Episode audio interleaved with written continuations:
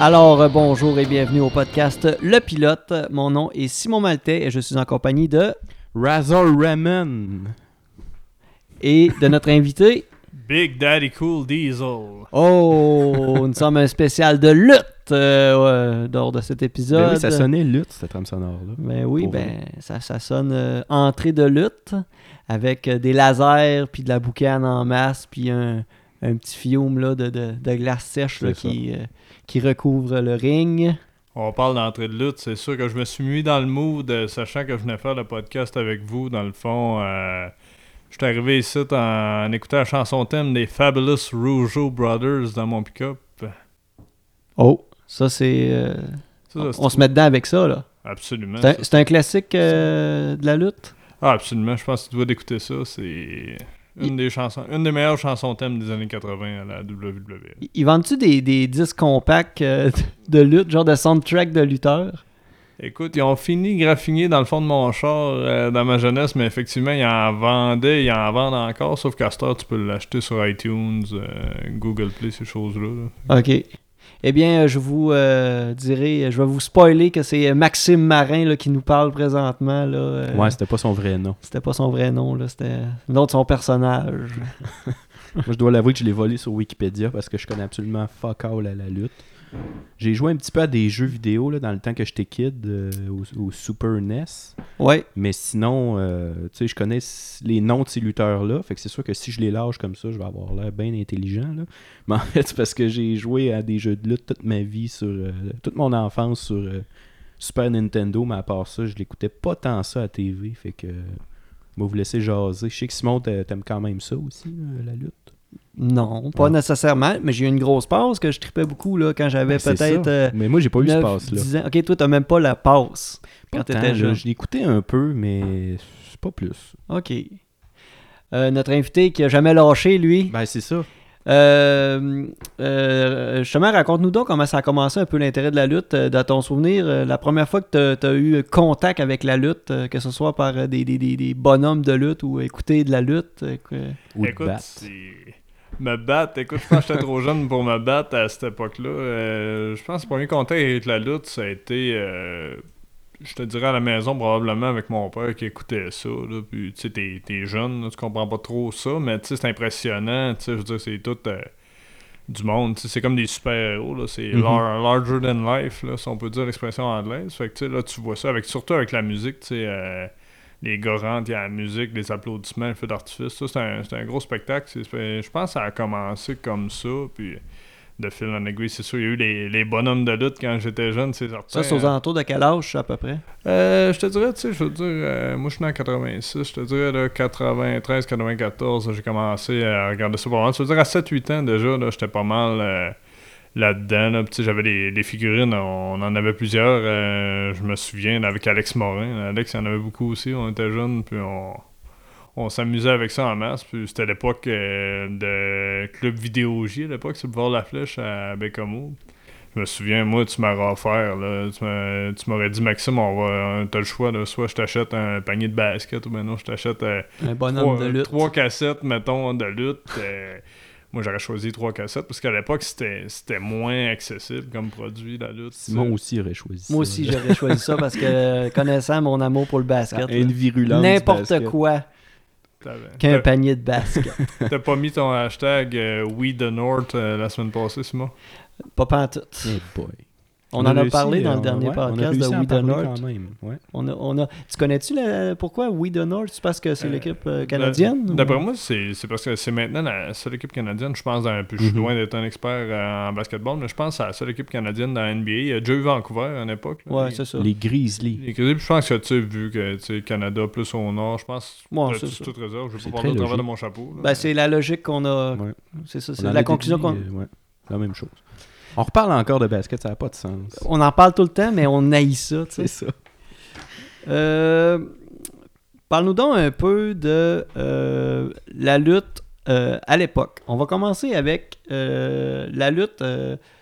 ça- comment ça a commencé, les, les premières fédérations de lutte, tout ça? Parce que, tu sais, moi, de, de- de ce que je constate de la lutte, c'est au début, ça se pouvait-tu que c'était un peu des, des- des trucs de cirque, puis. euh, Il Euh, m'en manque un bout. À l'époque, là. Il m'en manque un bout quant aux premières années, tu sais, à l'époque, tu sais, je, je me souviens des grands noms comme euh, Ed Strangler Lewis, pis ça, on entend parler quand les historiens racontent ça. Ça, ça, ça, ça- ça remonte à quelles années? Euh, à peu on près? va- Ed Strangler Lewis, ça, dans moi, ça doit être dans les années peut-être 20-30, mais là, je te dis ça, c'est heures. Là, ça, c'est un bout plus shady au niveau de, de ma mémoire, de ce que j'ai lu. J'ai déjà lu là-dessus, mais tu sais, qu'on en, on en perd un peu. Je sais qu'à l'époque, il y avait comme un, tu sais, il y avait comme un, un genre d'aura autour de ça, euh, le fait que, c'était vraiment des combats, euh, c'était pas stagé, c'était Ouais, vraiment ouais. des, des combats au- c'est une compétition athlétique où il y avait un gagnant sans être de la lutte comme la lutte gréco-romaine, la lutte olympique, tout ça.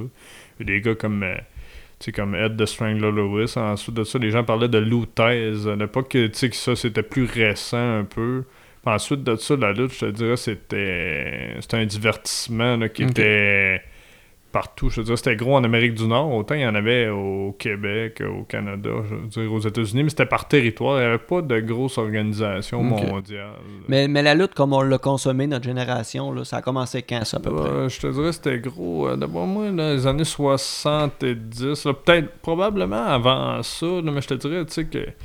Tu sais, mes mémoires, là, au niveau de. Ma mémoire au niveau de l'historique de ça, là, je pense que c'est dans les années 70 où ce que je pense que le monde a vraiment embarqué, mais je suis convaincu dans les années 50-60. là, Avec ça- l'avenue de la TV en Ouais. couleur, puis tout ça, puis là, le Ben oui. spectacle, puis... euh, C'était une certaine tradition, là, le dimanche matin, puis euh, tout ça. Puis même, il y avait beaucoup de monde, tu sais, la lutte venait à Bécamo à une certaine époque. là. Moi, j'ai jamais vu ça. C'est vrai, j'ai entendu parler de ça de- dans des sous-sols d'église, me semble. Je sais que puis, moi, ma euh, blonde a déjà été voir la lutte à Bécamo. Mhm. Euh, moi, j'ai, moi, je me souviens en 95, j'étais allé à Rimouski. Tu sais, C'était Jacques C'était pas la WWE, par exemple, c'était Jacques Rougeau qui organisait euh, un gala là, euh, où il en faisait la promotion lui-même. Là, mais on était sur le bord du ring. Tout ça, moi, à l'âge que j'avais en 95, j'avais 9 ans. C'était assez extraordinaire de Mhm. voir ça.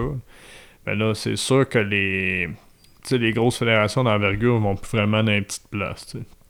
Il y a encore la lutte dans le coin de tu sais, Québec, Montréal, même au Saguenay. Je je sais pas si c'est encore actif, mais il y avait la JCW à Jonquière. Là. Je sais pas si c'est toujours d'actualité. Mais ça, ça reste des ligues québécoises avec des lutteurs québécois, ou il y a Ouais, un peu d'international à travers ça? Souvent, euh, ces gars, tu sais, comme la- il y a la NSPW à Québec, eux autres, souvent, euh, ils font venir là, des anciens de la WWE ou des. C'est sûr, ces gars-là sont plus sous, sous contrat de la WWE, mais ils font venir quand même des gros noms, là. Puis ils mélangent ça avec des talents locaux, essaient de faire un amalgame, puis construire leur vedette tout en utilisant des vedettes existantes. là. Mais je suis pas un expert en termes du produit québécois. J'ai plus resté avec le gros produit américain. Ok, ok, ok. Fait que tu connais pas beaucoup ce qui se passe au niveau du Québec, euh, de la Ouais. façon que c'est c'est fait, puis c'est... Non, pas énormément. amené. Je sais que c'est des petites organisations. Ça reste underground beaucoup, là. Ouais, ouais, mais je pense, si je me trompe pas, ben juste RDS diffuse pas une de ces organisations-là. là. C'est Ou pas des- RDS2.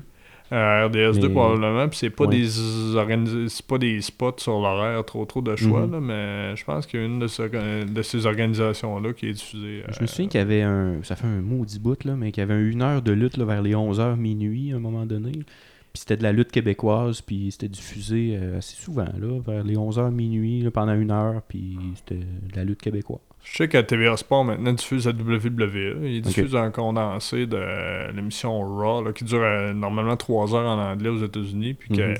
condensé en une heure là, à, à TVA Sport, c'est avec Kevin Raphaël, euh, l'humoriste, puis Ok. Patrick Laprade. Ils font un excellent travail. Pour ce qui est là, de la lutte québécoise, si je me trompe pas, là, et RDS en diffuse, mais je pourrais pas euh, garantir à ce niveau-là. Les lutteurs, là. Euh, ça commence bien une question. comment, comment ça fonctionne, euh, le- les, les- les contrats? Ben, comment je dirais ça? Tu sais, un joueur de hockey, il va, il va être dans son équipe, puis il va jouer 82 matchs dans son année. tu sais. Ouais. Mais un lutteur, là, c'est quoi sa, sa fréquence de match de lutte? C'est comment ça marche?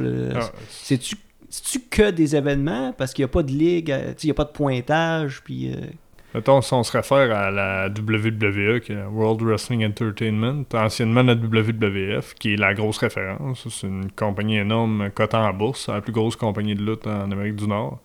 Puis eux autres, la, la manière ça marche, les gars, ils ont des événements télévisés. C'est comme à chaque semaine, la WWE a une émission qui s'appelle Raw. Ça, c'est leur grosse émission le lundi soir. Ensuite, SmackDown, qui est une grosse émission le mardi également. Ensuite de ça, t'as NXT qui est plus un sorte de club école où ils développent leurs jeunes, euh, jeunes talents. Puis également, tu as des émissions comme euh, Main Event et tout ça qui sont des émissions secondaires. Ensuite de ça, tu ce qui était anciennement les émissions de télé à la carte, mais c'est maintenant sur le WWE Network qui est leur poste que tu t'abonnes, dans le fond. Ça, ça arrive environ deux fois par mois. C'est comme des événements plus d'envergure. Fait que euh, la manière qui fonctionne actuellement, c'est qu'ils sont divisés en deux troupes, si on peut dire. tu sais. Il y a comme la troupe de Raw et la troupe de SmackDown. C'est deux euh, gangs de lutteurs qui font des tournées dans des villes distinctes. Des fois, tu sais, mettons, une gang est à, je sais pas moi, dans l'ouest des États-Unis un, un soir, pendant que l'autre gang est sur la côte est. Ok. Puis dans le fond, il y a beaucoup de galas non télévisés qui sont locaux. là. Les soirs qu'il n'y a pas de TV, habituellement, ils font des galas euh, souvent dans des plus petites places où il y a moins d'éclairage au niveau, ils investissent moins, moins d'éclairage, moins de pyrotechnie, mais c'est des galas qui coûtent moins cher à aller voir et c'est souvent, soir après soir, les mêmes matchs et les mêmes résultats de ville en ville. Ben, ça doit être également plus abordable pour l'amateur de lutte qui est pas tout le temps des gros événements, événements spéciaux avec des, je sais pas, des, tu sais, un billet de, de, de, de, de l'événement de l'année de lutte. là, ça doit se Ah. vendre à des milliers de dollars. là, euh, des- à des- côté du ring. Ah, WrestleMania, là, sur le bord du ring, j'ose même pas m'imaginer combien ça coûte. Là. Tu sais, C'est dans plusieurs. D'abord, c'est plusieurs mille Pour Mhm. un billet, c'est vraiment. tu sais, WrestleMania, c'est l'événement de l'année. Mais tu sais, Mhm. comme. euh, dernière fois, je suis allé voir la WWE, c'était un gala euh, non télévisé. C'était à Boston, TD Garden. Ça donnait, j'étais en voyage dans le coin. Je me suis dit, ah, je vais regarder s'il n'y a pas euh, un bon show. Quand même au TD Garden, je jouais WWE live. Je me suis Ok. dit. euh, pourquoi pas y aller? Fait que euh, j'avais- ça m'a coûté à peu près une centaine de pièces, mais j'étais dans la quatrième rangée quand même sur le bord du ring. là. Ce qui est quand même pas pire.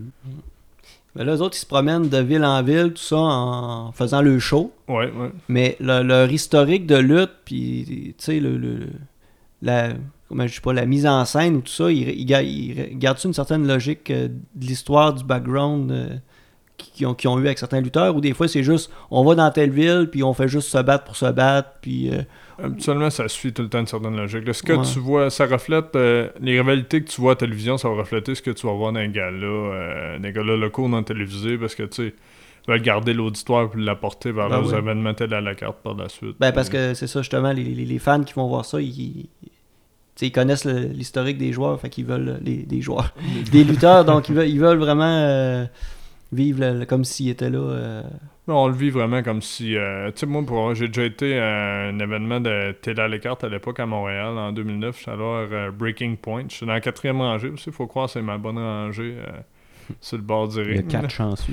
Ouais, ben, c'est surtout à cause que les trois premières, là, il y a vraiment une différence de prix. Là. Tu tombes, euh, tu sautes une coche. Quand tu arrives à la quatrième, c'est moins pire. C'est pour ça qu'il y a des limites. Parce que souvent, dans les premières rangées, ils te donnent la chaise aussi. Tu payes plus cher. là, Ils sais. d- euh, donnent la chaise pour que tu puisses la lancer sur le ring. non, non, parce que, m'a dire, euh, pour avoir, euh, pour avoir euh, côtoyé la sécurité là-bas, mettons que euh, t'as pas intérêt à lancer une chaise dans le ring. Tu sais, des non, fois, hein. T'es juste trop enthousiaste. Moi, je me souviens d'une shot. J'étais allé à Québec, au Colisée de Québec en 2014. J'étais avec euh, Éric Dufour, Alex Morin et euh, Martin Lapierre. On était quatre gars. On avait des billets proches du ring, puis tout ça. Puis, euh, on avait du fun. On était allé à au Sport, on avait pris un petit verre avant ça. Puis, euh, on- moi, il y avait un lutteur russe à l'époque, Rusev, qui était considéré comme le méchant russe, dans le fond. Puis moi, j'embarquais comme quand, on- comme quand on était jeune pour on allait à la lutte. J'ai embarqué là-dedans, je criais, c'est pas des insultes personnelles, mais tu sais, comme des. J'ai embarqué comme- dans le show, dans le dans spectacle. le show, là. comme ce que je voyais à la lutte. Puis je me souviens, je me suis fait avertir par une dame directement de la sécurité de la WWE. Parce que autres, ils ont leur agent de sécurité. Puis il y a des agents comme Garda et ces choses-là, tu sais, qui eux travaillent pour le Colisée ou l'amphithéâtre, peu importe. Je me souviens, la dame de la WWE était venue, euh, était venue voir le, le gars de Garda qui était à côté de moi. Puis euh, il avait dit Tu le sors ou c'est moi qui le sors. Tu sais, je faisais juste en, tu sais, comme encourager ou huer. Puis tu sais, on s'était regardé, moi puis le gars de Garda. J'étais allé me rasseoir, là, tu sais. Je veux dire, on va pas, tu sais, on- je me suis comme dit, on peut pas avoir de fun ici. Ah ouais. C'est sérieux, ouais. la lutte. Mais c'est surtout, ben, c'est que j'ai eu de l'abus, souvent, des fois, il y a des, y a des Ouais, mais explique donc des abus qu'il y a eu dans. Ben, dernièrement, hein. euh, dernièrement, c'est arrivé, j'ai vu ça sur les réseaux sociaux, là, c'est sur le circuit indépendant quand même, j'ai vu ça sur Twitter cette semaine, justement. Il y a une fille, elle s'est fait pousser contre la rampe, elle était dos à la rampe, par- elle s'est fait pousser par une autre lutteuse, ou, un lutteur, je me souviens plus exactement. Puis il y a quelqu'un qui a de la foule, un fan derrière, qui l'a comme pogné, puis il a fait un colleux par en arrière, non désiré, bien entendu. Là. C'est comme. euh, il l'a comme encerclé. Elle était. Lui était derrière elle. Elle est arrivée dos à la barricade. Puis il a comme mis les bras devant elle, comme l'a serré dans ses bras, comme s'il faisait un colleux. Là. C'était plutôt. euh, Ouais, c'est- ça, ça a engendré toutes sortes de questionnements cette semaine, justement, sur les réseaux sociaux. On va dire, oui, c'est correct, tu payes pour un spectacle, mais a quand même des limites à ce Mhm. que tu peux faire aussi. Puis la WWE, qui est une grosse organisation, j'imagine qu'ils en ont vu. Puis des fois, il y a même des. Tu sais, il y a des fans là, qui ont sauté dans le ring. C'est arrivé à plusieurs euh, occasions. Fait que peut-être que, tu sais, le fait que j'étais vocal et que j'ai encouragé, tu sais, moi, c'était. C'est vraiment, tu sais, euh, on s'entend qu'on sait que c'est arrangé. Là. Mais des que- fois, mais même des fois, t'as. Euh, Corrige-moi, là, mais il me semble, mais même des fois, ça arrive que des lutteurs elles se battent dans, dans les estrades. Et j'ai pas vu Non. ça. Ben, les lutteurs vont se battre dans les estrades, dans le show. Des fois, exemple, le combat, Des fois, ils pitchent d'une table en arrière de la clôture, mais ça doit être un endroit sécurisé prévu pour- à cet effet-là. tu sais, ou- Il y a tout le temps des agents de sécurité pas loin. Non, Là, puis, puis même, là, tu sais, s'il y avait l'agent de sécurité à un moment donné, il fait pas 12 pieds de large. Mais les gens sont très respectueux. ça. Il y a tout le temps Ça l'exception à la règle. Ça prend un gars euh, qui, qui fait. Qui fait chier le show, là, tu sais. Ça prend rien que quelqu'un de cave qui. euh, on s'entend que c'est facile à accéder aussi. Là. Tu sais, Au hockey, euh, tu peux pas traverser sa glace si facilement, mais Ouais, c'est ça. c'est juste une petite barrière euh, métallique, là, c'est fuck all ce qui Très sépare. facile. euh, c'est ça. C'est très facile à accéder. Puis, tu sais, je te dire, mais la plupart des gens sont respectueux. C'est tout le temps Ouais, une minorité ça. pour payer une minorité. Tu sais, moi, Exactement. Juste en encourageant en huant, tu sais, je veux dire, euh, j'étais loin d'être déplacé, mais tu sais, là, ils ont tellement vu de choses que j'imagine c'est pour ça que ça avait interpellé la Mhm. dame, là, puis tout ça.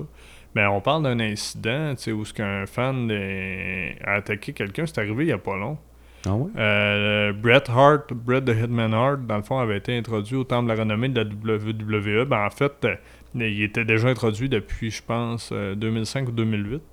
Mais il a été réintroduit avec son ancien partenaire Jim The Anvil Neidhart au Temple de la renommée cette année. Puis, tu sais, Bret, c'est quelqu'un qui a eu un cancer, euh, tu sais, il a eu un AVC. C'est un gars qui est, est dans le début soixantaine, mais mettons que, tu sais, il a du vécu pas mal. Il est en train de faire son discours avec sa nièce, la fille de Jim Neidhart, qui est décédée, lui. Puis il y a un fan qui est surgi de nulle part, dans le fond, puis qui l'a chargé. il a fait comme une genre d'amener au sol, comme en arts martiaux mix, un peu, si on veut. Mm. Tout de suite, ça n'a pas été long. Là. Il y a des lutteurs euh, qui ont sauté dans le tas. Tout ça. En plus, ça, ça s'est adonné que le premier qui est comme sauté dans le tas, c'est le conjoint de Ronda Rousey qui est actuellement à la WWE. Puis lui, c'est un combattant de l'UFC d'un poids lourd, Travis Brown. là. Fait que lui, il est sauté dans le tas, puis il a donné. Mettons que le fan, euh, il a mangé une coupe de coups ça. de poing. euh, je pense que Shane McMahon est arrivé de la corde, puis il a attaché les bras. euh, comme. Quand ils l'ont escorté en coulisses, euh, il y a un lutteur qui est arrivé de nulle part, Scott Dawson, puis il a donné un soccer punch en pleine face. Ouais. là. Fait que je pense que le gars n'a eu pour son argent. C'est de même ça commence des Royal Rumble, hein, c'est ça? Ouais, ça a commencé de même un peu, mais d'après moi, ça va être c'est de même qu'on ajuste la sécurité dans les événements aussi. Je Mhm. pense que l'an prochain, euh, il va y avoir des mesures additionnelles qui vont être prises. hein. Mais maintenant, plus dans le, le technique, si on veut, là, tu sais, il y a des mots, là, mettons, euh, tag team, euh, Royal Rumble. euh, c'est quoi les types de matchs de lutte qui- Euh, qui- dans un événement? Tag team, dans le fond, c'est euh, des combats en équipe. euh, souvent, c'est 2 contre 2. Ça peut même aller jusqu'à 5 contre 5, là, Mhm. si on veut. Mais tag team, proprement dit, c'est 2 contre 2. Ok. Mais ensuite de ça, il y a des événements spéciaux qui sont 3 contre 3, 4 contre 4. Mais tag team, habituellement, toutes les grandes organisations ont le champion tag team qui se trouve être champion par équipe, si on veut. Dans le fond, c'est un lutteur à la fois dans, dans le ring. Et à ce moment-là, il faut taper dans la main du lutteur qui est dans le coin pour lui donner le relais. Et ça. là, c'est lui qui. Puis il faut que. En principe, s'il respecte le règlement, lui, il faut qu'il tienne la corde qui est dans le coin. Exemple, tu sais, tu pourrais pas, il pourrait pas s'avancer euh, de la moitié du ring pour pouvoir te donner la Mhm. main. là. Toi, Ok. faut que tu te rentres dans le coin qui est ton gars. Ce qui donne, là, des fois, l'arbitre n'a pas vu le relais. Puis là, le gars ouais. arrive dans le ring, l'arbitre, il dit de ressortir. Tu te mets en équipe avec le gars qui a le plus grand bras de la Ouais. ligue. Sais, le grand joueur de basket de l'autre jour, là, de 7 pieds 6. Ouais, sur Internet. Les manches à balai, lui, comme bras. Lui, il est dans le coin, puis le bras se rend dans l'autre coin. Ouais, il est ça. Il fait bout à bout. N'importe où il peut se taguer. C'est ça. Ben, le- pour en venir à ta question, Ouais, dans le ouais. fond, euh, le Royal Rumble, ça, c'est un événement de la WWE. Dans le fond, c'est. euh, ça a lieu annuellement, je te dirais, depuis la fin des années 80. Là, Euh, c'est, ça commence avec deux lutteurs dans le ring. Et ensuite de ça, il y a un lutteur qui arrive à toutes les deux minutes. Et euh, là, faut lancer l'adversaire par-dessus le troisième câble. Et que, pardon, et que les deux pieds euh, lui touchent le plancher, ça veut dire qu'il est éliminé. Ça, c'est un maximum de 30 lutteurs. Donc, un coup, le 30e est arrivé. Le dernier, dans le fond, qui va être dans le ring, euh, remporte le Royal Rumble. Mais c'est tout du euh, euh, un contre tous, tu sais, c'est... Ouais, un free for all. Il y a c'est des petites alliances qui se créent lors du combat, puis là, à un moment donné, là, tu te retrouves finalement avec un de tes coéquipiers, puis t'es comme, ben là, euh, c'est contre moi contre toi, on s'aime bien, mais là, euh, il en faut que un. Pour l'événement, sûrement. C'est exactement, tu sais, comme il vient de dire, là, c'est que des fois, il y a des partenaires, tu sais, qui finissent qu'à se bagarrer ensemble. Mhm.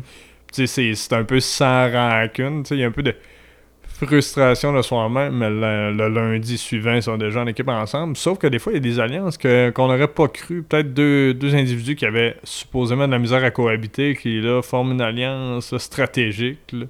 Ça donne disons, lieu. euh, Shark Boy puis Diesel. J'ai Ça se deux pourrait, là, mais mettons que Shark Boy a jamais malheureusement participé au Royal Rumble. Ah bon. Peut-être dans le futur, peut-être dans le futur. Mais Diesel a été une surprise il y a, il y a quelques années, parce que souvent dans le Royal Rumble, c'est euh, ils ont la chance de plugger le retour. Là, parce que la lutte aujourd'hui mise beaucoup sur la nostalgie. Mhm. hein, Comme un peu dans tout. On voit Beverly Hills 90-210 qui recommence au mois d'août à Fox. Quelque part, on mise sur la nostalgie. Ouais, c'est ça. Fait que à, à la lutte. euh, Je suis sur le bord de voir le retour de kilomètre heure, là, à, ah ben oh, c'est bon. Je boy, vote hein. pour. Commandant Chiasson avec euh, Michel Barrette. euh, Bon, moi, ramener TQS juste pour ça aussi. moi, j'ai toujours milité pour le retour de TQS. J'ai tout le temps dit, peut-être que j'ai des. Peut-être qu'il y a un projet qui est en train de naître autour de la table ici. Là. Je sais pas si vous avez de l'argent à mettre parce que j'avais Ouais, pensé qu'on pourrait acheter le local de l'ancien poulet frit Kentucky, se voir la flèche et repartir TQS. Ah, il y a de quoi faire. Oh, ouais, euh, On va bider là-dessus, ouais. Envoyez-nous vos dons. sur Patreon. C'est ça. Euh, des autres concepts de lutte, il y a, y des- de la lutte en cage aussi? Ouais, les combats en cage, euh, tu sais, ça, ça, ça c'est un peu le free for all parce que, tu sais. Ben là, début- ça peut pas être plus un free roll que 30 lutteurs dans un ring. Là. Mais les, com- les combats en cage, ça a commencé, tu sais, dans, je dirais, aussi, longtemps que je suis la lutte. Puis ça, dans le fond, ça, ça fait longtemps là, que ça existe, mais là, il y en a eu comme plein de variantes qui ont été faites au cours des années. Là. Avant, c'était la bonne vieille cage bleue à la WWF, là, où ce que les combats en cage, c'était rien que ça. Il y avait comme pas de toit là-dessus. Ouais, c'est ça, je me demandais. il je sais qu'il y avait des cages qui étaient ouvertes sur le dessus, puis ils montaient jusque- jusqu'en haut, puis ça créait en bas, puis ça le donnait un but- show incroyable. Le but de ça à l'époque, c'était que pour gagner le combat, c'était le premier qui réussissait à sortir de la cage et mettre les pieds à terre. Donc, il fallait qu'il grimpe la cage et qu'il la redescende euh, par l'autre côté jusqu'à temps qu'il touche les pieds. Puis souvent, là, là, ça se battait. Là, il y en a un qui était rendu en haut de la cage, il était presque parti, puis l'autre, il agrippait le pied. Mhm. Mais maintenant, à cette heure, il y a eu la cage Hell in the Cell, qui est une énorme cage faite en clôture. là. Et euh, dans le fond, euh, cette cage-là euh, est fermée, elle a un toit, tout ça. là. Ça a donné lieu à des moments incroyables au cours des années. Comme je me souviens, maintenant, The Undertaker comme, contre euh, Mankind. je pense. Ben, t'en parles, puis c'est le combat qui m'a le plus marqué de toute ma vie dans la lutte. Là. Euh, C'était Pour le peu de lutte que j'ai écouté, là, C'était hallucinant. ça n'a pas de sens. Il y, avait, il y avait des boîtes de punaises, ça se peut-tu? Oui, oui. il y Puis avait- pitchait ça en bas du, du ring. Puis, euh, mais c'est combien de haut ça? Devait être un 30-40 pieds. Ah, euh, ça a une quarantaine de pieds de haut, certain. Ah là. Des gars de, je sais pas, 350-400 livres. Ah, mettons, je tu sais, euh, The Undertaker, c'est vrai, c'est un gars de 330 livres. euh, euh, Mankind, à cette époque-là, tu sais, aujourd'hui, il pèse peut-être 330 livres, mais mettons, quand il pesait 280 euh, à cette époque-là, ce qui était dangereux là-dedans, ben, c'était tout stagé pareil, mais tu sais, il y a des risques à prendre. À un moment donné, il était sur le dessus de la cage, au-dessus du ring. The Undertaker a fait un chokeslam à Mankind qui a passé au travers de la cage, qui a cédé, puis qui est tombé dans le ring. Ça, c'était pas prévu, ça, là. là. C'était prévu, ouais, Ah, c'était prévu, ok. c'était prévu. Puis là, euh, puis il y avait des punaises, je pense, dans le ring, euh, si Ouais, c'est ça. bien. Mais tu sais, ça s'est pas arrêté là, parce qu'après ça, ils sont remontés sur la cage. Puis à un moment donné, euh, Undertaker a lancé Mankind en bas de la cage, qui a- il est atterri sur la table des commentateurs. OK. Ça, si je me trompe pas, habituellement, ils mettent de quoi, un genre de... De quoi pour absorber la chute en dessous de la table qui est prévue à cet effet-là. là, Ok. Parce qu'à un moment donné, euh, les gars, des limites ouais. à- sais, quand tu tombes de 40 pieds sur une table, mettons que- Peu importe ta shape, ça doit sonner quand même un peu. Ah, ça doit sonner. J'imagine qu'une opération hanche dans cinquantaine est de mise. Mais ça, des combats de cash. Puis il y a aussi, euh, tu sais, dans une autre variante des combats de cash qui est différente un peu, c'est le Elimination Chamber. Si je me trompe pas, eux autres sont 5. c'est comme une grosse cage, là, vraiment faite en, en fer épais. Ils sont comme dans des petites sections de la cage avec une fenêtre où, ce que, mettons, il commence deux gars. Puis ensuite de ça, après tant de temps, t'as comme un mystère quelle porte qui va ouvrir. Puis là, il y a un autre gars qui embarque. c'est un peu sur le.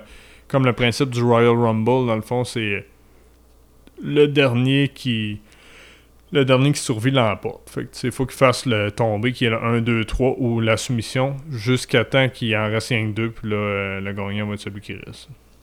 C'est- C'est c'est des génies, ça. C'est Ben les oui. metteurs en scène qui ont tout pensé à ça. là. C'est des gars de théâtre, ça, Ben oui, qui s'en sont recyclés. mais justement, c'est ce que. Mais ils font-tu appel? Ben, je- Ben, Vas-y. je, je voulais qu'on parle de ça un peu, le côté. euh, on- tu sais, c'est scripté. Puis ils se promènent de ville en ville en faisant le, le show de lutte. Euh, Il y a vraiment un côté, je, je sais pas si j'irais jusqu'à dire théâtral, mais ça reste que c'est quand même un show à la fois sportif, mais aussi artistique. On peut-tu le dire? ou- Oui, oui, absolument. Ouais. C'est théâtral. Puis, tu sais, c'est, c'est un travail d'équipe. Tu sais, c'est- tu sais, parce que si tu soulèves un gars de 350 livres puis décides de, de faire la poche de patate, tu sais, pour pas que tu le lèves, ça va mal aller. Tu sais, C'est Mhm. la coordination. Je te dirais peut-être comparer ça un peu, tu sais, comme au Cirque du Soleil, un peu, ouais. peut-être plus. les euh, acrobates, là. les acrobates. Puis, tu Des clowns. Non, c'est des clowns comme Donk, euh, Donk Oui, the Clown exactement. en 1994, ces années-là. Mais non, je pense qu'il faut que tu fasses confiance. Faut que tu aies un bon gars de l'autre bord. Là, Mhm. ça, ça se joue à deux, puis euh, tu mets ta sécurité dans les mains du gars de l'autre bord. Fait que euh, t'espères que tout se passe bien. Mais soir après soir, là, euh, il y a de l'in- C'est à la fois scripté, mais ils ont une certaine marge de manœuvre sur ce qu'ils vont faire pendant le combat. Ça, fait une coordination incroyable, là, honnêtement. Parce qu'on s'entend qu'il y a des marteaux-piqueurs qui ont mal viré. Des marteaux. C'est-tu arrivé? Des Des marteaux mar- pilons. Marteaux-pilons, excusez. Des- Des, marteaux marteaux- piqueurs. Ouais, un marteau piqueur, ça, ça vire tout le temps mal, ça. Les marteaux, euh, c'est tu sais, Je c'est le connais fun- tous mes moves de lutte. C'est le fun que tu me parles de ça, du marteau pilon qui a mal viré, parce que euh, j'ai un cas en tête qui est arrivé, je te dis, c'est en. C'est en 1997, euh, c'était à SummerSlam, si je me souviens bien. C'est Owen Hart, tu sais, qui a toujours été un gars très respecté de ses pairs, tout ça, puis c'est arrivé avec Stone Cold Steve Austin. Il a fait un, un marteau pilon, puis il l'a échappé sur la tête, il a, il a- il a brisé le cou. Ben, c'est ça. C'est... Puis, euh, tu sais, euh, Steve en a voulu longtemps à Owen pour ça, tu sais, tu mets ta sécurité entre les mains de l'autre Mhm. gars, mais tu sais, c'était un- vraiment un accident, c'était un bête accident. Steve a, Steve a été capable de peine et de misère à finir le combat, tu sais, comme... euh, mais sa- Owen savait qu'il y avait de quoi qui clochait, fait qu'Owen s'est comme laissé empoigner, puis Steve l'a pogné par le pantalon, puis ils ont fait 1, 2, 3, ça a été terminé, mais ça. après ça, Steve a été arrêté pendant des mois, puis Owen Hart, tu sais, pendant qu'on... oh, je, vais, je vais répondre à ta question. Ben, je voulais juste. Est-ce qu'ils ont. euh, Est-ce que la fédération ou. euh, est-ce qu'ils ont admis cette erreur-là? Est-ce que, tu sais, le gars qui s'est retiré pour quelques mois, ils ont inventé une histoire bidon ou euh, est-ce qu'ils ont admis qu'il y a eu un accident puis... Ils ont fait du millage avec ça. Ah ouais. Tu sais, je veux dire, parce que Steve Austin, lui, ça, il portait des. Lui, il a fait son nom en. Un peu parce qu'il y avait un lutteur, Jake the Snake Roberts, qui parlait de la Bible, puis, puis- puis tout ça. Puis euh, Austin l'avait battu. Puis là, il a, au lieu de coter Jean 3, verset 16, il avait dit Austin 3.16. Tu sais, dans le fond, Austin 3.16, I just kicked your ass. Mhm. Je t'ai botté le cul. Dans Ok, le fond, il ouais. disait ça. Puis là, après ça, quand Owen, il y a eu l'incident, ils ont décidé de jouer ça au complet. Tu sais, Ils ont dit Owen portait des t-shirts Owen 3.16 I just broke your neck. Oh, shit, ils ont fait. euh, Mm. Ils, ont tenté Vince, euh, tu sais, le propriétaire de WWE, Mhm. Vince McMahon, c'est un, un opportuniste un peu, tu sais, c'est un, c'est un bon génie créatif. Tu sais, il va faire. euh, il va faire le maximum de millage avec. euh, S'il se passe de quoi qui n'était pas prévu, il va essayer, tu sais, comme. euh, Extraire tout le jus de possible qu'il peut faire à- en histoire qu'il peut faire avec ça. Hart, qui est, justement, on parle d'accident, tout ça, qui, qui a eu un, un tragique accident. Euh, Rappelle-moi un peu les faits, c'était où puis... Ouais, ça, c'est arrivé en mai 99, ça a fait 20 ans déjà. euh, le mois passé, j'avais écrit un petit billet sur le Grand Club RDS parce que moi, je me souviens, ça m'avait marqué quand j'étais jeune. Euh, J'ai 33 ans, j'en avais Ouais. 13. là, C'est c'est c'est arrivé à l'événement Over the Edge 1999. C'était au Camper Arena de Kansas City, au Missouri. Dans le fond, il devait affronter euh, The Godfather pour le championnat intercontinental. Et là, il jouait un personnage Owen à cette époque-là qui s'appelait The Blue Blazer, le jet bleu. Dans le fond. Il était tout habillé en bleu, puis il portait un masque bleu. C'est un personnage, euh, tu sais, humoristique. Vince il aime beaucoup ça, faire des personnages humoristiques un peu parodiques, tu sais, Mhm. super-héros, maladroits, pis tout ça. Shark Boy. Un peu Shark Boy en est un ça. exemple, ça. Puis, euh, tu sais, Vince euh, aimait bien ça. Puis au- de ce qu'on entend, j'étais pas là, mais Owen semblait pas tellement triper là-dessus, mais il prenait son mal en patience. Je pense que c'est un gars qui voulait encore faire quelques années puis se retirer, prendre sa retraite, même s'il avait seulement 34 ans. là. Il y a une Mhm. femme puis des enfants à maison. Ben, 34 ans, là, je pense que c'est. euh, euh, Ben, c'est- pour un c'est athlète. c'est considéré, tu sais, un joueur de hockey, c'est considéré assez. euh, commencé sur le, Il y sur avait le déclin. Dominique que- Hachek qui avait 40 ans, puis c'était la fin du monde, y avait un gars de 40 ans. Non, mais t'imagines pour la lutte, là, ça doit être C'est ça. difficile sur le corps pis tout ça. Là. Ah, je te dis, dans ce monde-là, soit ils vivent jusqu'à. Soit ils luttent jusqu'à 70, ou ben non, ils vivent pas à dépasser 40. Là. Je te dirais c'est un ou l'autre. Ok, ouais. Mais pour en revenir à, tu sais, un peu à ce qui est arrivé à Owen, tu sais, c'est qu'il y a un- Tu sais, j'ai recueilli, j'ai écouté des témoignages, des documentaires, je me suis informé beaucoup là-dessus. Et ce qu'on semble à dire, il voulait faire une entrée un peu, il arrivait du, euh, du plafond de l'aréna, il voulait faire une entrée euh, à l'époque, comme à la WCW, la compagnie rivale, il y avait un gars, Sting, qui était un de leurs gros gars. Lui, il arrivait du plafond, là, accroché à un harnais, puis euh, il descendait jusque dans le ring, puis ont voulu comme faire une parodie de ça. Et puis, dans le fond, il y avait. Il voulait, euh, de ce que j'ai cru comprendre, c'est que quand, quand Owen allait arriver dans le ring, il voulait pas trop qu'il y ait de la misère à se décrocher, parce que des fois, c'était dur avec. euh, comme le mousqueton, tout ça, de, de se décrocher, là, puis ça faisait du niaisage. Ouais, Fait que, comme ils ont installé un système genre quick release, un peu, si je me trompe Ouais, pas, du moins c'est ce que j'ai entendu dans des reportages. Puis je pense que quand il était au-dessus du ring, tu sais, dans les airs, je pense qu'il était très très haut dans les airs. Je pense qu'en voulant ajuster sa cape ou de quoi de même, il a décroché le quick release.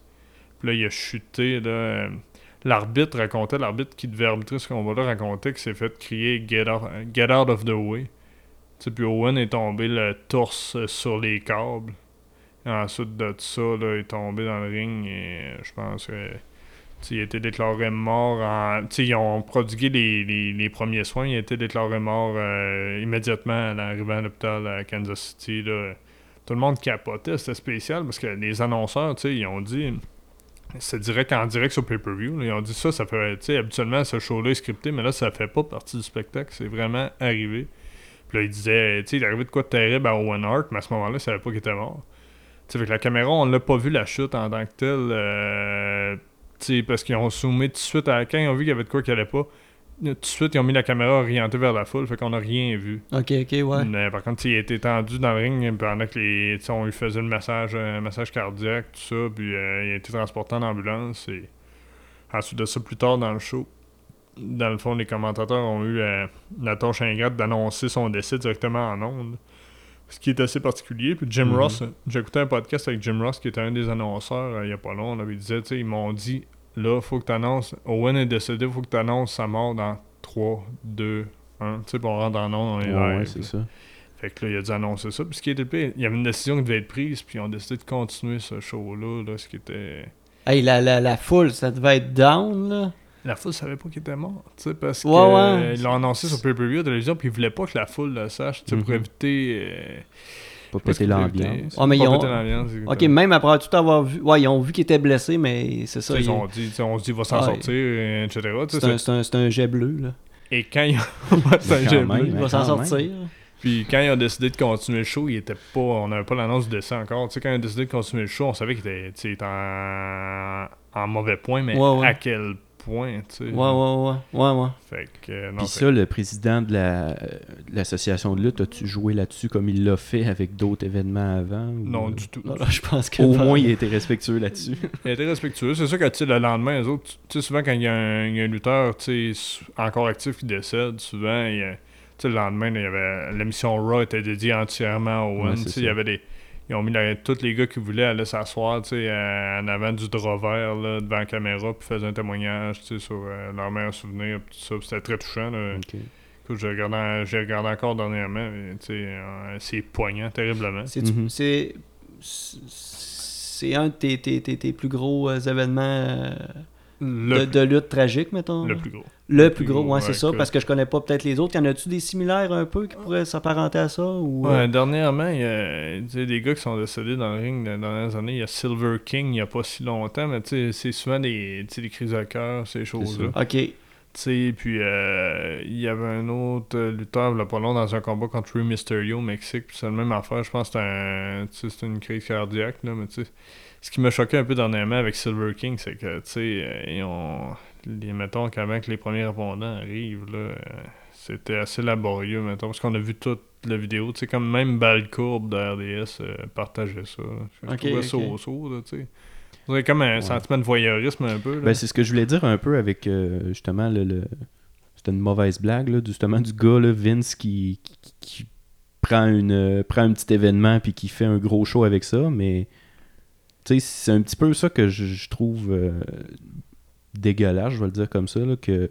C'est quand même la mort d'une personne, puis, ils partagent ça sur des médias, par exemple, à RDS, a été partagé. A- mais ça, c'était pas la mort de Owen, exemple, c'est la non, mort non, de mais Silver King il y a pas c'est ça de Silver Ben, King. c'était pas la mais- fédération de Vince, juste pour te dire, dans le fond, c'était une fédération underground au, au, euh, au Mexique, mais je comprends ton point, puis je suis entièrement d'accord avec C'est toi, c'est le mauvais goût. C'est le- c'est ça, c'est le principe là, qui, est- qui est Ouais, mais ça doit être comme diffusé live un peu, peut-être. Ouais, c'est live. Mais tu sais, les gens qui écoutent, tu sais, à cette heure, tout est en streaming, là. T'es capable de tout. euh, T'enregistres ça sur ton ordi, ça. puis là, c'est les, tu sais, c'est souvent les gens qui enregistrent ça en streaming, qu'après ça, eux autres, ils repitchent ça sur Internet, là.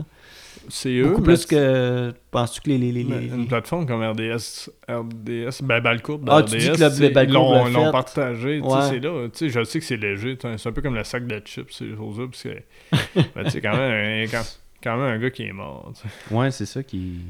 Tu sais, moi, en tout cas, on a toute notre l'éthique, là, tu sais, Mhm. mettons, tout euh, notre niveau d'éthique, mettons que dans le mien, ça n'aurait pas passé, c'est, c'est sûr. Non, c'est ça. Mais Owen, c'était tragique au bout. Je me souviens, tu sais, le Journal de Québec, le Journal de Montréal, ces médias-là, ça n'a jamais accordé d'importance à la lutte, tu sais, proprement dit. Je me souviens quand j'étais jeune, euh, je l'ou- l'oublierai jamais, la page couverture du Journal de Québec, mon père achetait, achète, je pense qu'il achète encore, mais en tout cas, il l'achetait à tous les jours à l'époque. Sur la page couverture, t'avais Owen couché dans le ring avec les ambulanciers qui étaient en train de Oh faire boy. le massage cardiaque. Hmm. C'est un Canadien en plus, Owen. Fait que, Ouais. on- C'était spécial. C'était la première page du journal. Hey, on va tomber d'un beau moment, là. Ouais. Yes. Les combats épiques, les, les, les combats légendaires, les, les, les, les, les plus grands. euh, les plus grandes rivalités, tout ça. euh. Moi, je te dirais, euh, bon, étant un jeune homme né en 1986, je te dirais la plus grande rivalité que moi j'ai j'ai j'ai connue, ça a été Brett de Hitman Hart contre The Heartbreak Kid, Shawn Michaels. Euh, ça, ça a été quand j'étais jeune. Les autres, je les connais. Eux autres, tu les connais, c'est bon. Ça, c'est- ça doit être des flashbacks du Super Nintendo, probablement. Ben, ben moi, c'est c'était un peu dans ce temps-là que j'écoutais parce qu'il y avait justement euh, Brett puis Owen Hart avec le, le Bulldog, ça se peut-tu? Ouais, le British Bulldog, euh, c'était leur beau-frère, dans le fond, Davy Boy Smith, lui Mais- qui est décédé jeune aussi. Mais ils se battaient tout le temps contre des duos des trios là, aussi, là. Il y avait comme des rivalités un peu. Parce que les autres, euh, ils ont souvent, tu sais, Brett a souvent été contre Owen et le Bulldog qui étaient ensemble. là, tout ça parce que Brett était le gentil, Owen était le jeune frère jaloux. Puis t'avais le British Bulldog là, qui était souvent aux côtés de Owen.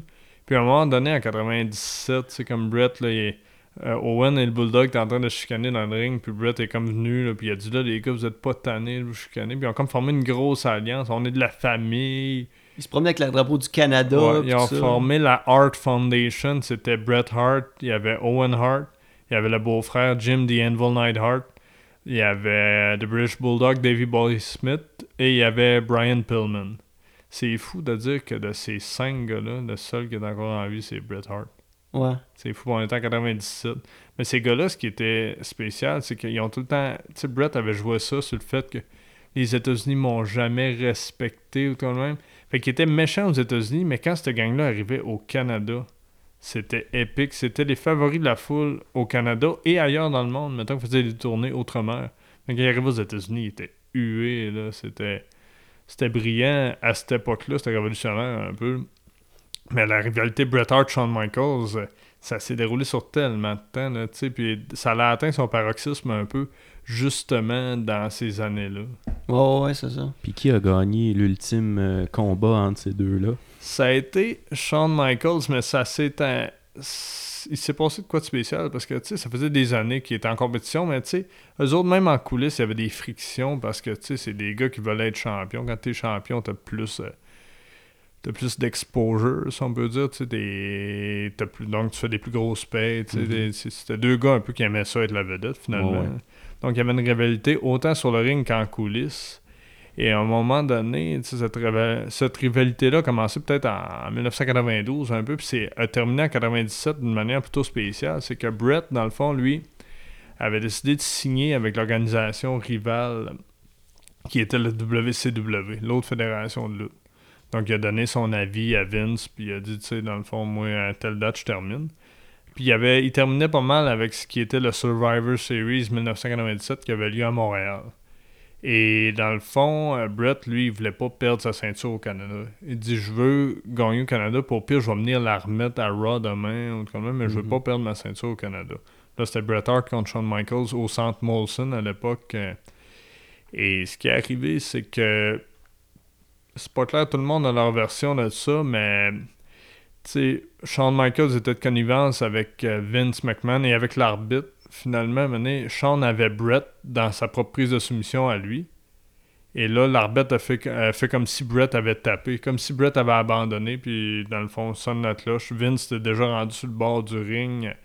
Fait que là, euh, finalement, c'est Shawn Michaels qui a gagné la ceinture, alors qu'il s'était entendu. Tu sais, Brett lui pensait qu'il voulait pas perdre sa ceinture au Canada. ça a été comme Mhm. improvisé, un peu peut-être en vengeance du fait qu'il ait signé pour l'autre organisation. Après ça, il s'est, Brett s'est levé, il a craché au visage de Vince McMahon. Ensuite de ça, il a tout été scrappé les moniteurs là, sur le bord du ring à la table des, des commentateurs et il, mettons, euh, je sais pas si on peut le dire euh, sur vos ondes, mais avec ses mains, il a mimé un fuck you à l'écran. Tu sais, il était vraiment furieux. C'était vrai, là, tu étais vraiment Ouais, fâché, C'était vraiment vrai, il était vraiment fâché. En coulisses, il est, il est allé dans le vestiaire de Vince McMahon, il a donné un coup de poing à Vince McMahon, il l'a frappé. Yeah. Ensuite de ça. Parce que euh, c'est ça, c'était pas arrangé. Là. C'était pas. euh, Ben, C'était arrangé, le mais con- entre les deux gars, pas avec... euh, Non, c'est ça. C'était pas un consensus. Non, non, c'est ça, c'est que le combat, tu sais, les gars euh, coopéraient, étaient professionnels. Tu sais, je veux Mhm. dire, pendant tout le combat, c'est le finish un peu que. Tu sais, Brett euh, semblait pas avoir la même version du finish que Sean. Sean avait la même que le boss, puis tout ça. Comme quoi, que- on a appelé ça The Montreal Screw Job, un peu, c'était gros. Fait qu'après ça, Brett a quitté pour la WCW, puis Sean a poursuivi, euh, poursuivi à la WWE. Ça a été des- une rivalité qui a duré des années, dans le sens que la, Brett contre Sean et Vince et la WWE. Brett, il, lui, était à WCW, faisait ses choses, ça. Ça a été longtemps, puis Brett a été un peu, euh, sans dire... euh, tu sais, il arrêtait pas de se lamenter un peu dans les médias, puis partout, tu sais, à qui l'entendre, qui s'était fait avoir. Tu sais, il jouait beaucoup la victime, tout ça. Ça a été des années là, de, de froid glacial. là. Puis il y a eu la mort d'Owen, tu En sais. plus, ouais. Ça, ça a comme. euh, tu sais, Brett, en- ça a rajouté de l'huile sur le feu dans sa rivalité avec Vince puis l'organisation de la WWE. Puis, euh, je te dirais, en 2005, si je me trompe pas, là, ils ont introduit Brett au Temple de la Renommée. Fait que là, il y avait eu des discussions. tu sais, Il y avait un début de processus de paix qui avait été entamé. Et en 2008, je me souviens, c'était le 4 janvier, si, si je me trompe pas, là, j'ai peut-être pas la date exacte, mais il y a eu un événement Raw où ce que Bret Hart était le guest host. Fait que c'était son retour, c'est la première fois qu'il partait à la musique puis qu'il faisait son entrée vers le ring depuis 1997, en 2008. Tu sais, C'est quand même euh, Euh, 11 ans, si mes maths sont exactes. 11 ans plus Ouais, tard. t'es bon, t'es bon. Écoute, Puis là, la, ré- la, la réaction du public... C'était quand- malade. C'était Ouais. malade, la réaction du public. tout. Puis ce qui était hot là-dedans, c'est que en rentrant, il a, il a demandé à Shawn Michaels de se présenter au ring, tu sais, tout de suite. Suite à ça, ils se sont dit un peu en public ce qu'il aurait dû se dire en privé. Il a dit, tu sais, je t'ai pas pardonné pour ça, je t'ai pas pardonné pour ça. Les deux s'échangeaient, tu sais, comme quoi que j'ai pas oublié ce que tu m'as fait, puis tout ça. Mais je te respecte, puis je t'ai toujours respecté, puis ça en est suivi. Tu sais, à un moment donné, Shawn Michaels, c'est comme à revirer quand il se pré- comme quand il se préparait à faire son super kick. Sauf qu'il a regardé Brett, puis ils se sont donné la main, puis ils se sont fait une grosse accolade. Puis ça a été comme la, la, la hache de guerre est enterrée ce soir-là. là. Ils l'ont mis en dessous du ring. Puis après ça, ils ont comme parti une rivalité entre Brett et Vince qui a culminé vers un combat à WrestleMania. Mais Brett avait déjà fait un AVC une couple d'années avant, fait qu'il était plus. C'était plus le gars qui était. là. C'était Non, plus non, un. Mettons, c'était du divertissement, mais c'était plus ce qu'on était habitué de voir de lui. C'est pas lui qui se battait en béquille. Non, non, Il y en avait-tu un? Moi, je me souviens pas de ça. Ben, tu sais, ça arrive des fois. Les... Ah, ok, ok, ok. Ah, mais Qui le pire, le pire, c'est que euh, ça arrive des fois que les gars sont en béquille, ouvrez Ouais, les ouais. guillemets, et ensuite de ça, maintenant, ils se servent de la béquille pour frapper l'autre. Mhm. Ouais. Mais. Mais, euh, tu sais, les- les- le classique, la, la, chaise, la table, euh, c'est c'est quoi les classiques? euh? euh, je te dirais que. Y de a- baseball? Non, Non. peut-être pas le bat de... Ben, le bat de baseball. euh, Il y a Cactus Jack, euh, qui est un joué par le même gars qui fait Mankind, dans le fond. Lui, il avait un bat de baseball enroulé de barbelé. C'était assez particulier, mais ça, lui, il venait de. Tu sais, il venait d'une culture qui s'appelait, dans une autre organisation qui s'appelait la ECW, la Extreme Championship Wrestling, puis eux autres, des fois, faisaient des combats qui remplaçaient les cordes par des barbelés. là. C'était assez, euh, Mhm. c'était assez élevé, là, puis des tables en feu, ces affaires Des néons, puis. euh, Des néons, tête. Ouais, ça, c'est Mhm. assez, c'est assez particulier. Mais à WWE, ils sont tout le temps un peu plus conservateurs. Mais tu sais, le combat qui, je te dirais, qui sont spectaculaires, c'est les combats qu'ils appellent Tables, Ladders and Chairs, tables, échelles et chaises, où il faut aller chercher des ceintures de championnat qui sont accrochées sur un wire comme euh, assez haut au-dessus du ring en montant dans les échelles. Mais souvent, tu sais, mettons, les deux gars se battent en haut de l'échelle. Mhm. Puis Là, il y en a un qui pousse l'autre, qui tombe sur une table à l'extérieur du ring, passe au travers, etc. Mais c'est ça, puis tu sais, il faut que tu mettes l'échelle au sol, que tu réussisses à monter. Que Mais tu il faut que réussisses le gars tombe à la bonne- ceinture, mais... Faut que le gars tombe à la bonne place là, quand tu te fais pousser Ouais, aussi. ça là. aussi. Ah, c'est toute une coordination. Comme un donné, je me souviens, il y en a un qui était. Il était comme accroché après le wire qui tient la ceinture, puis l'échelle était tombée. Fait qu'il était comme sais, accroché par les mains au wire. Puis il y avait un autre gars qui était sur une autre échelle. Il a sauté dans les airs pour faire comme un plaquage à l'autre qui se tenait après le wire. C'était tout stagé, mais c'était spectaculaire à voir. Là, je me souviens, c'est Edge qui avait fait ça sur Jeff Hardy. là, C'était ben, ben spécial. Mais c'est tout le temps drôle parce que des fois, il arrive en haut de l'échelle. Puis là, là, il touche à la ceinture, puis ça, puis il touche au snap. Il y a mais- flap. il y a Il parle, il donne un petit mais là, bec. ça finit On va que te ramener à la maison. à soir, tu t'en viens avec moi. Puis là, ça finit que, comme, euh, comme dans des situations de bar, il y a quelqu'un d'autre qui arrive et réussit à la prendre à sa place. C'est-à-dire, le- tu sais, il y a tout le temps le gars, il va monter l'échelle tranquillement, puis là, il va y agripper le fond de culotte, puis là, là, ah, il est sur le bord du toucher, il est sur le bord du toucher, puis... euh, Il y a un gars qui passe en jetpack puis qui ramasse la ceinture. Qui ramasse Un la revirement de situation. Euh, je voudrais qu'on parle peut-être euh, Vince McMahon. On en, on en a parlé un petit peu. Puis justement, on a une question d'un certain Alex Morin. Oh, t'as c'est qui ce Euh, gars-là? je sais pas. Mais euh, c'est ça, il demande en fait d'expliquer euh, comment c'est. euh, puis en même temps, ça va un petit peu, tu vas pouvoir extrapoler sur ce que je voulais te On a quand même parlé un peu tantôt, fait qu'on... Ouais, mais t- comment ça se bâtit ces empires-là de, de lutte? Euh, eux autres, ça a commencé. Vince, dans le fond, c'est son père, Vince McMahon Sr., qui avait la WWF, qui était la World Wide Wrestling Federation. Et dans le fond, il a secondé un peu son père là-dedans. Puis lui, la, la manière qu'il a bâti son empire, c'est qu'il a acheté des territoires. Il a acheté parce que la lutte, c'était par territoire. Tu sais, on séparait la map, dans le fond. Bon, c'était plus local. Mais tu sais, euh, Vince s'est mis à acheter les territoires, puis il y a eu l'avenue des contrats de télévision, les télé à la carte, tout ça, c'est ça qui a été le nerf de la guerre. Sais, à un moment donné, il est devenu plus gros que les autres, puis euh, Il a pu se mettre en bourse. il a pu se ça mettre en bourse. Oui, il a fini en bourse, Vince. Euh, La WWE est en bourse, puis au tu sais, aujourd'hui, ça avait permis de décaisser l'année passée, puis de repartir. Il repart ça euh, l'automne prochain, je pense, à XFL, la ligue de football qui avait parti au début des années 2000 là, pour compétitionner supposément la NFL. Il repart ça en 2020, si je me trompe pas. Puis, euh, tu sais, il a décaissé là, un gros, gros, gros montant d'argent de ses actions de la WWE. Puis, il y a encore bien des actions. Ça veut dire tu c'est une entreprise qui est bien en santé, puis tout ça. Mais c'était beaucoup la, la télévision, euh, que ce soit les contrats de télé ou que ce soit leur poste, le WWE Network, c'est devenu immense. Vince, pour raconter une anecdote à propos de Vince, à un moment donné, euh, c'était en 2016 je m'en allais à Boston en, en moto, puis j'ai toujours rêvé de voir le siège social de la WWE qui est à Stanford au Connecticut. Je me dis, je vais arrêter tout ça. Là, j'arrête là. Je parque ma moto comme en avant de leur guérite pour euh, Ensuite de ça, je traverse la rue pour aller prendre une photo de la moto avec le building, pour qu'on voie que, que je suis passé, tout ça. À un moment donné, je vois un véhicule, un genre de Bentley foncé qui arrive. Là, je vois qu'il flash pour rentrer là. Là, je sais comment que la sécurité, des fois, est assez euh, obsessive. Là. Je me dépêche, je cours pour traverser le chemin pour tasser ma moto. Là, le gars qui est dans Bentley, il m'envoie la main. Mais tu sais, il baisse pas sa fenêtre, mais il m'envoie la main. C'est Vince McMahon. Ah ouais. Là, j'ai comme resté figé. Euh, tu sais, je pense que quand j'ai dit, j'ai fini par répondre Mr. McMahon, la barrière était en train de refermer, puis il était rendu de l'autre bord. là. J'ai vraiment figé. T'as-tu mais- pleuré après ça?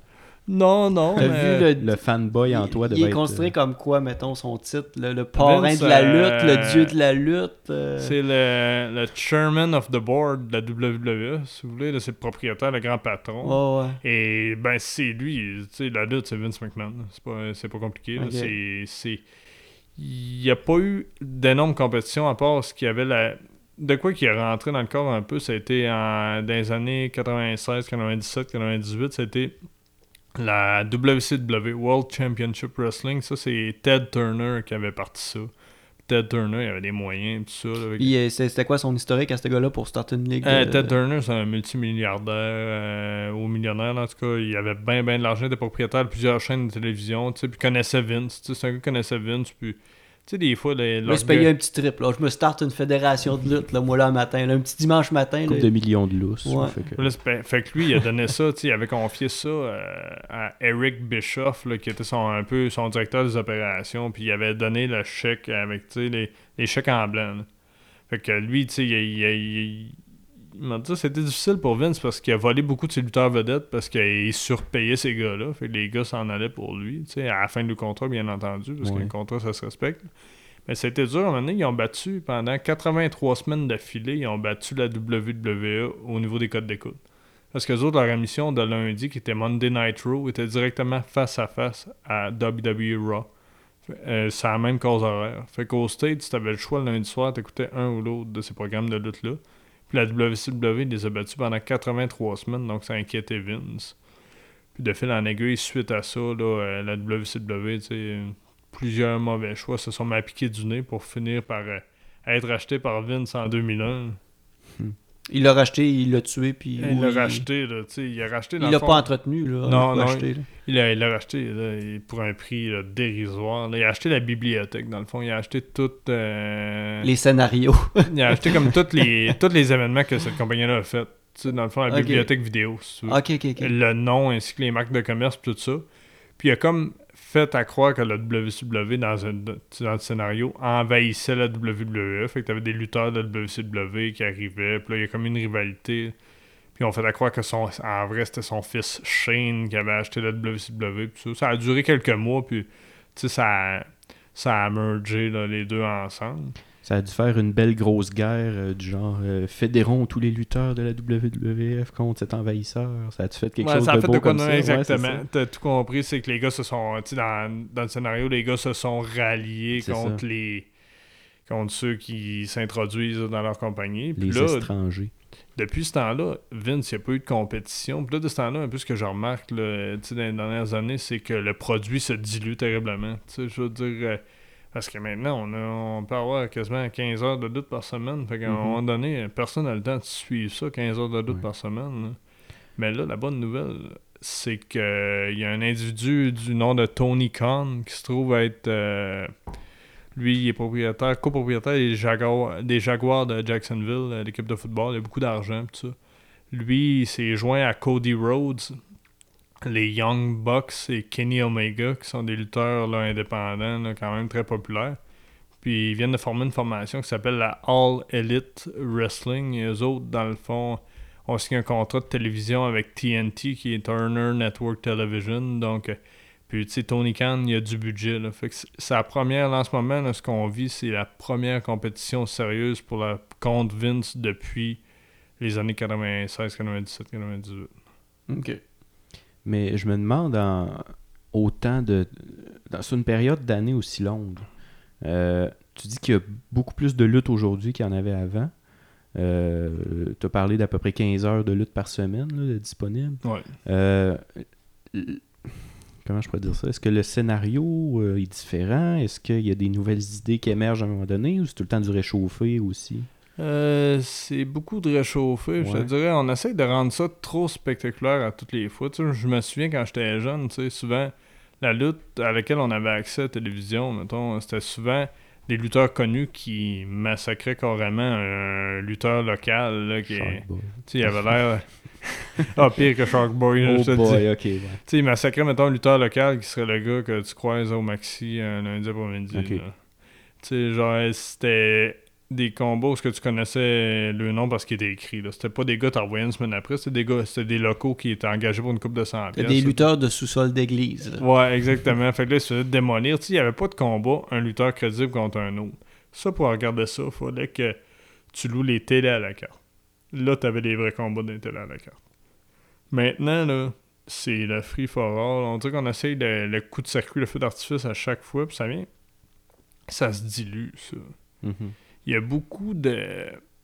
Il y a beaucoup de comédie aussi, tu sais, puis il y a des talents, tu sais, des gars extrêmement crédibles qui ont extrêmement de talent que Vince, là, et- ou ses scripteurs, là, ça me- le mettent dans un rôle comique qui fait perdre toute crédibilité. Ouais. Tu sais, si tu fais danser un gars en rond, là, ça va être dur après ça, d'avoir l'air tough la semaine d'ensuite, là, tu sais. il- Ça manque de cohérence un peu le produit actuel, Mhm. mais le fait, l'émergence de la AEW là, de Tony Khan, ça va peut-être faire que les autres vont devoir euh, peut-être euh, repenser leurs approches, peut-être essayer de resserrer le produit un peu. Mais avec la vidéo sur demande maintenant, c'est. Puis vas-tu donner une chance à cette nouvelle ligue-là ou euh, Ah, toi ça, personnellement? ça dépend comment, comment est-ce qu'il file. Il, est- Ouais. il est dur à prédire. Mais il, il rajeunit pas, mais il a pas vouloir à- il a pas l'air de vouloir quitter non plus. Là, Mhm. Tu peux laisser ça, mettons, à sa fille et à son gendre qui, qui prennent de plus en plus de galons dans la compagnie. là. Mais on dire, euh, il va être dû là, pour euh, se dans le miroir. là. Ouais. On parlait un peu des, des- lutteurs de, sous-sol d'église, tout ça, que ça laisse place à beaucoup de, de moments un peu improvisés, puis de n'importe quoi. J'ai euh, allé sur Internet euh, chercher euh, des, des- un peu euh, les pires costumes de l'histoire de la lutte. Fait que euh, je vais te les nommer, je vais essayer un peu de les décrire, puis euh, tu, tu me diras ce que t'en penses. Euh, J'ai euh, Johnny B. Bad. Euh, en fait, un maquillage douteux, un abus de couleur pastel dans le costume. Non, faut pas nécessairement un bon ménage. C'était. C'est un lutteur que tu connais, ça? Johnny B. Bad. Ouais, Johnny B. Bad, dans le fond, ça se trouve être un lutteur qui était joué par Mark Merrow. Là. Ça, c'est un, c'est un gars, tu sais, qui avait, il avait un background. Non, Johnny B. Bad, c'est c'est celui-là. Ah, ok, c'est lui. Ok. Ouais, Johnny B. Bad, qui était joué par Mark Merrow. là. Ça, en réalité, c'est un boxeur amateur qui a déjà gagné des gants dorés. Puis ça, c'est un gars crédible et tout. Mais ce personnage-là, c'était. C'était particulier. Ça me fait penser à. Je sais pas comment est-ce qu'il s'appelle, le, genre de chanteur comédien aux États-Unis, Little Richard, de quoi de même. On dirait ça me faisait penser à une parodie de Little Richard euh, dans ces années-là. C'était à la WCW, lui, qui, qui était Johnny B. Bad. Euh, mettons que. Si on regarde cette photo-là, il a bien vieilli, mettons. Ils ont enlevé le superflu. là. Aujourd'hui, il donne des conférences dans les écoles. d'ailleurs. Ah, ouais. Il est comme un sur, genre de. sur il- quoi, mettons? Euh, ben, tu sais, un gars, il a fait beaucoup d'erreurs dans sa vie avec des problèmes de consommation, pis tout ça. Puis là, il est sobre, là, puis tu sais, il Ah, parle de son parcours, euh, etc. là. Euh, je te parlerai de Aldo Montoya. Oh, euh, The Man of War. Lui, c'est- c'était toutes sortes de couleurs. Ça donnait dans le vert, rouge, jaune avec un masque. Là, c'est, c'était assez particulier. Puis ça a jamais levé ben ben. Je te dirais, c'était bien spectaculaire parce que quand il rentrait dans le ring, il y avait la pyrotechnie puis tout ça. là. Il finissait par se faire étamper, là, mettons, qu'ils ont jamais... ils en ont jamais fait une vedette, là. Que- Euh, mais euh, mais tu sais, il y a des lutteurs justement qui ont eu 5-6 personnages dans le dans le Ah, cours de leur de carrière. C'est quoi qui fait, mettons, le- le- le succès d'un personnage ou. Tu sais, avoir des lutteurs qu'avec un personnage, ça cliquait pas pantoute, comme un autre, ça cliquait à fond, là. le timing. Le, timing. Le personnage versus, euh, tu sais, le mood de l'auditoire un peu. là. Tu sais, on parle de ça, tu sais, mettons, si je peux te- me me permettre, là, il y a Waylon Mercy dans les années 95-96. là. Ça, c'était un personnage avant-gardiste un peu. Lui, avant de le faire commencer, ils ont comme fait euh, faire plein de vignettes de promotion, si on veut, là, des vidéos promotionnelles. C'est comme un gars avec des pantalons blancs, camisole blanche, puis une chemise hawaïenne ouverte par-dessus. Genre coupe longueuil un peu, mais c'était un gars comme hyper brillant qui disait, tu sais, il dit aujourd'hui je suis dans un parc. Il dit, tu sais, bon, on parle de 1995. Il dit tout le monde là, ils viennent au parc avec leurs enfants la fin de semaine. Puis ils disent là, ils viennent ici, là, puis là, ça finit qu'ils perdent patience envers leurs enfants, ils crient envers leurs enfants, puis ça retourne à la maison parce qu'ils écoutent pas. Puis il dit, c'est ça que je reprends. Puis après ça, il dit, ils vont s'en aller dire le lendemain au bureau comment est-ce qu'ils ont passé une belle fin de semaine au parc avec leurs enfants. Puis il disait comme quoi, tu sais, que les gens étaient un peu. Puis à l'heure des réseaux sociaux, ça s'applique énormément aujourd'hui, c'est qu'il était un peu fake. Puis lui, c'était vraiment avant-gardiste. À un moment donné, il, a fait un- il avait un verre de terre sur le bois dans, sa, dans son vidéo promotionnelle. Il disait, moi, j'ai rien contre les vers de terre. Mais j'ai de quoi contre les vers de terre là, qui viennent s'accroupir sous moi. Puis là, il a écrasé le ver de terre. Ça s'était reflété quand il a fait ses débuts dans le ring, parce que lui, il arrivait dans le ring, maintenant après ça, il serrait la main de l'arbitre, il serrait la main de son adversaire. Puis aussitôt, tu sais, qu'il y avait comme un contact, puis son adversaire, mettons, tombait comme effoiré sur lui un peu, là, il perdait patience, puis il perdait les pédales. Tu sais, c'était tout conséquent. Puis c'était un- Mais à l'époque, en 95, le monde n'était pas prêt pour ça, parce qu'il y a eu un personnage qui là, dans les années 2014-2015, qui était Bray Wyatt, là, qui a obtenu énormément de succès. Ok, c'est un peu le même, euh, C'est un peu le même genre de le même personnage. casting. là. Ah, le même casting. Puis, euh, tu sais, Will and Mercy a conseillé, ben, Dan Spivey qui, qui jouait Will and Mercy a conseillé, euh, tu sais, Bray Wyatt. Bray Wyatt, t'es conscient que, tu sais, je veux dire, il y a un peu de Will and Mercy dans, dans lui, mais en 95, les gens étaient pas prêts pour ça. Fait que pour en revenir au personnage, les gars jouent souvent beaucoup de personnages. Et pour que ça lève, c'est vraiment le timing. Tu sais, si la foule est réceptive, pis ça.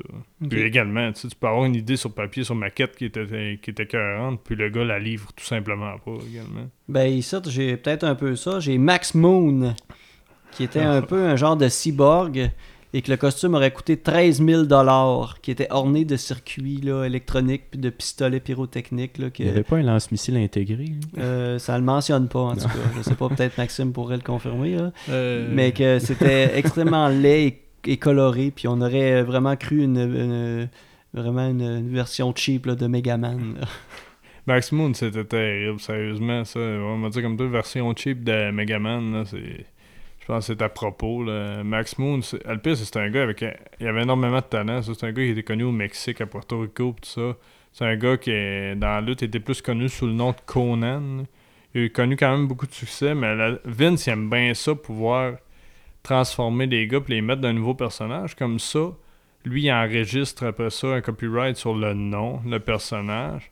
Fait que le gars peut. Mettons, si le gars quitte la compagnie, il peut plus s'en servir. Donc c'est pour ça qu'ils n'ont pas été chercher Conan avec son vrai nom puis toutes ces affaires, parce que le gars aurait pu repartir après puis tu sais, continuer à faire du ménage avec ce nom-là.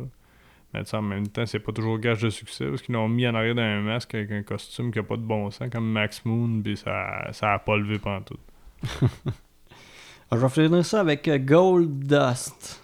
Gold Dust, écoute, euh, j'aime ça que tu m'amènes Gold Dust. J'aime ça, c'est un gars qui a connu ses hauts et ses bas. Ça, c'est un lutteur de deuxième génération. C'est euh, le fils du euh, The American Dream Dusty Rhodes. Puis, euh, tu sais, c'est dur souvent de remplir les bottes de ton père dans un milieu comme ça.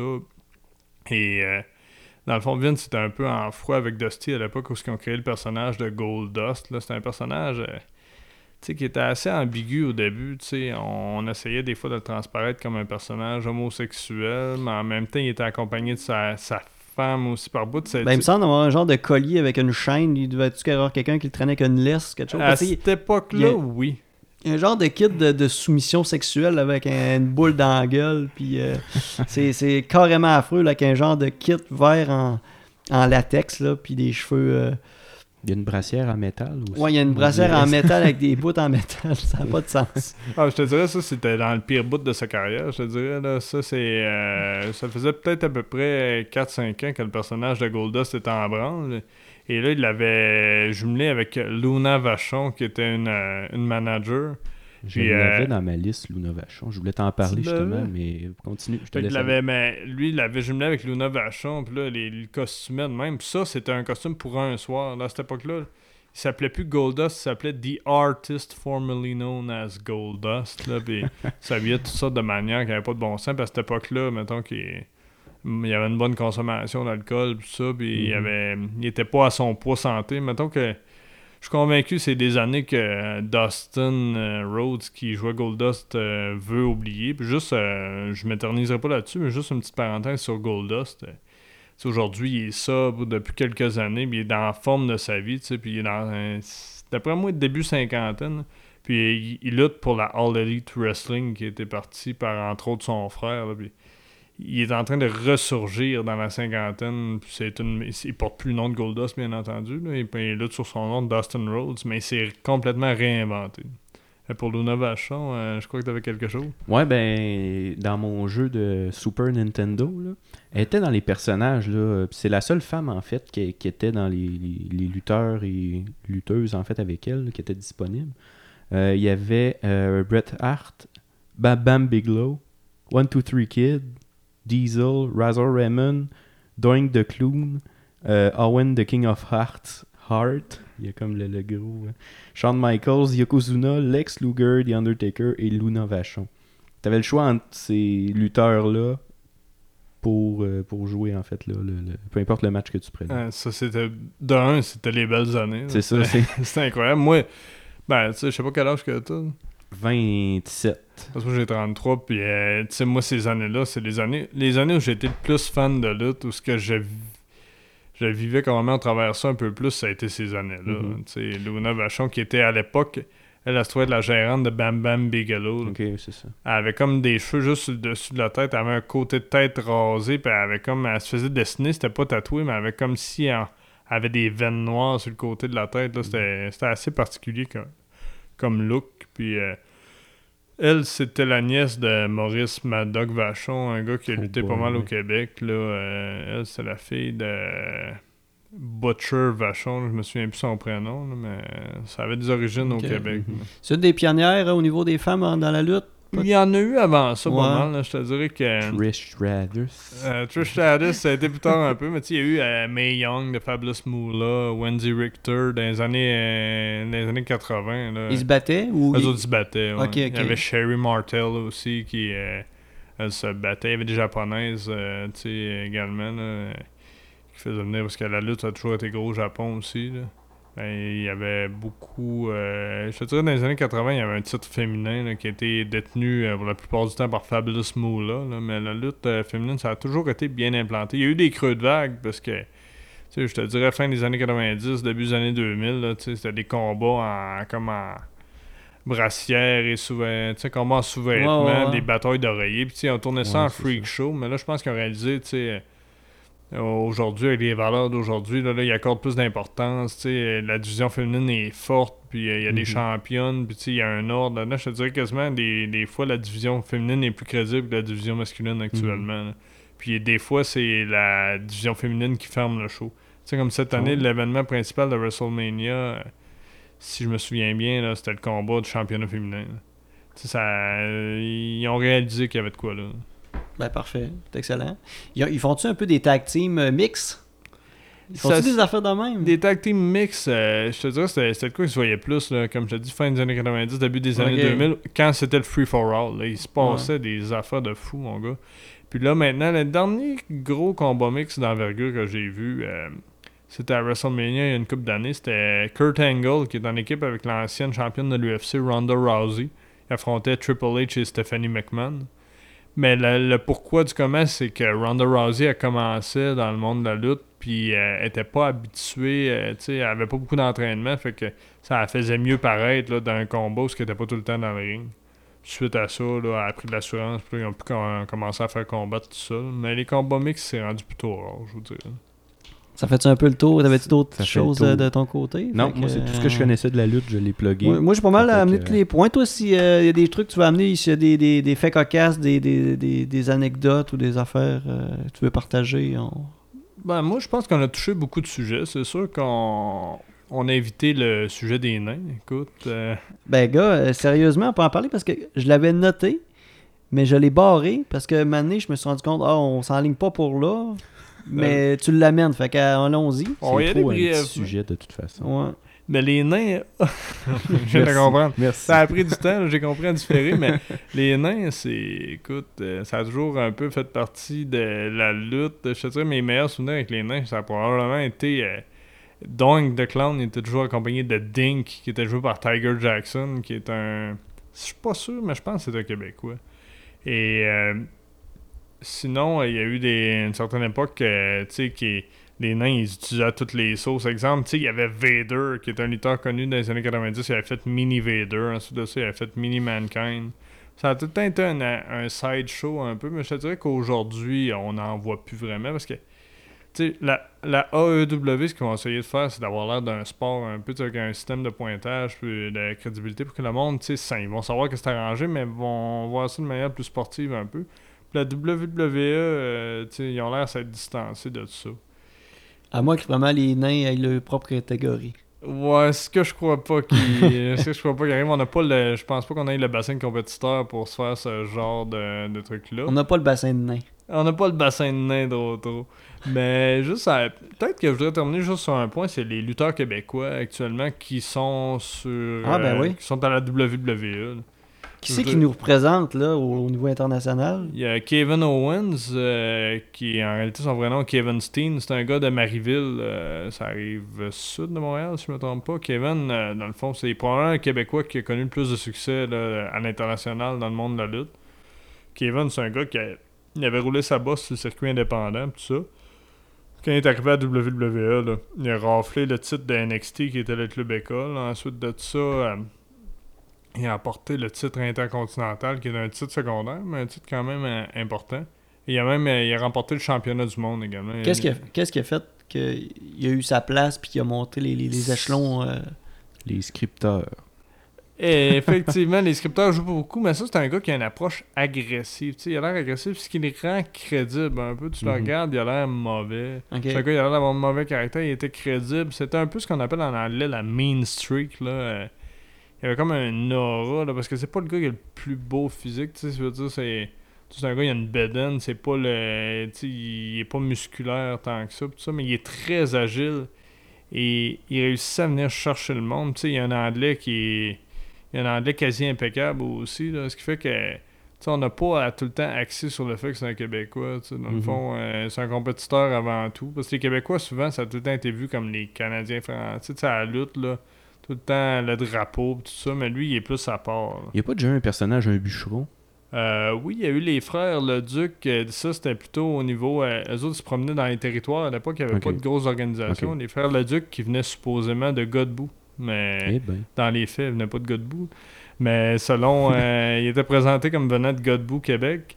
Et euh, pour terminer sur Kevin Owens, il a connu énormément de succès. je pense que c'est à cause qu'il y a un personnage qui a, qui a l'air réaliste, puis il est très agile.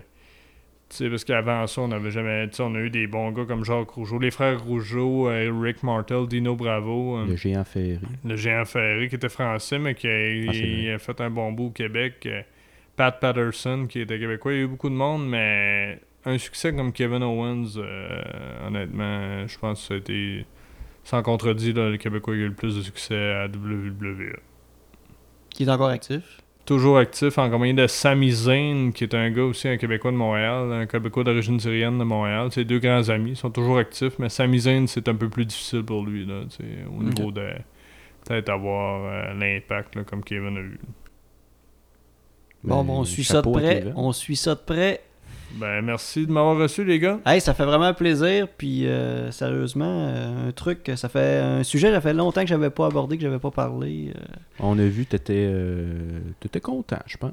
Ben oui, j'étais content de, de jouer avec Max. content? Ben moi, je découvrais, pour être très honnête, là, j'ai jamais accroché, mais j'avais pas de réticence non plus. Fait que, tu sais, j'ai, j'ai aimé découvrir la lutte.